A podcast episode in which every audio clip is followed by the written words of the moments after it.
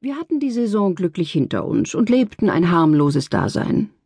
Mein Karl ward rastloser denn je zuvor vom Geschäft in Anspruch genommen, dass er nicht schlecht Lust verspürte, es zu vergrößern und sich mehr auf eigene Fabrikation zu verlegen, wenn er passende Unterstützung gefunden hätte. Da er jedoch keinen geeigneten Kompagnon ermittelte, so blieb es vorläufig beim Alten, und er konnte sich allein abmarachen. Wir suchten ihm darum auch das Leben nach allen Seiten hin zu verschönern, weil er im Grunde genommen doch für uns oft bis spät in die Nacht bei den Büchern saß. Ihm wiederum lag hauptsächlich an Bettys Wohlfahrt, und ihre Zukunft war es, die er sichergestellt wissen wollte. Als ich ihm einmal vorwarf, dass er sich noch überarbeiten würde, sagte er Lass nur, Kind, wenn ich einst die Augen schließe, will ich die Beruhigung haben, dass ihr nichts entbehren müsst. Karl, rede nicht so, du tust mir wehe. Was sollen wir mit dem Mammon ohne dich? Halte dich nur immer gut warm und denke nicht an Trauervolles. Das macht den Menschen hypochondrisch und benimmt ihm den Appetit. Wie du meinst, Wilhelmine, aber wir können uns doch nicht verhehlen, dass wir keine Jünglinge mehr sind.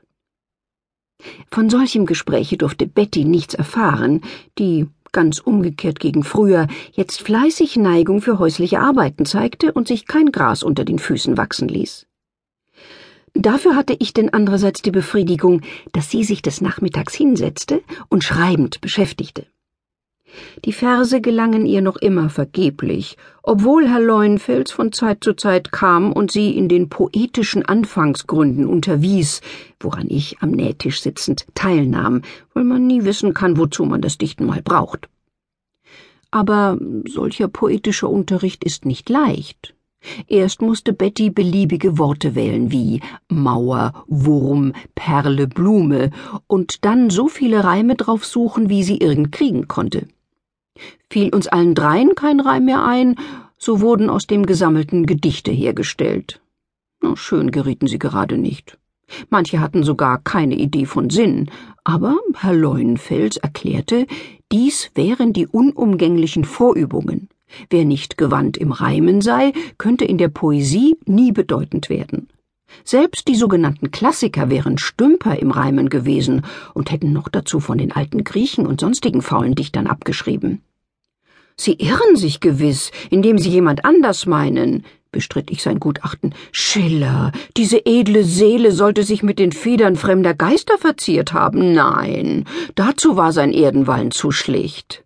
Pah, der und schlicht, sagte Leunfels wegwerfend. Er hielt sich die besten Weine im Keller. Die hat er auch verdient. Für seine gewöhnlichen Reime. Nicht jeder kann es so gut wie er, wurde ich anzüglich, und an das Abschreiben glaube ich nicht. Statt aller Antworten nahm Leuenfels einen Band von Shakespeare und einen von Schiller aus dem Bücherspinde und schlug die Stellen auf, an denen man die Unredlichkeiten deutlich sehen konnte. Da stand im Hamlet Lebt wohl und in Kabale und Liebe Dito Lebt wohl. Desgleichen heißt es im Hamlet Da kommt der König und in der Jungfrau von Orleans ganz das Nämliche.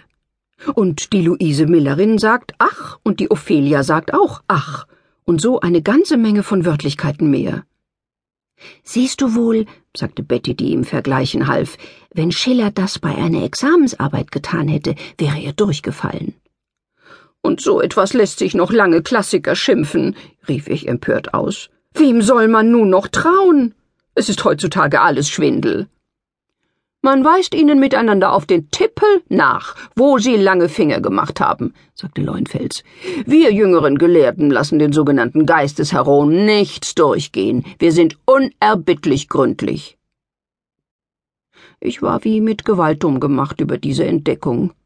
Denn aufrichtig gesagt, ich hatte meinen Schiller lieb. Er war mir mehr als andere.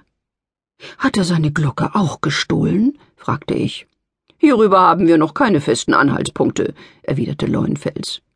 Das ist wenigstens ein Trost, denn die weiß ich beinahe auswendig, und es wäre doch sehr anstößig, geraubte Ware im Gedächtnis mit sich herumzuschleppen. Es ist Zeit, dass die Überschätzung aufhört, nahm Leuenfels das Wort. Warum hat das Publikum nur Anerkennung für die alten Dichter und vernachlässigt die jüngere Schule in unverantwortlicher Weise? Die Alten werden gekauft, wir können im Schreibtisch verschimmeln. Der Sinn für wahre Poesie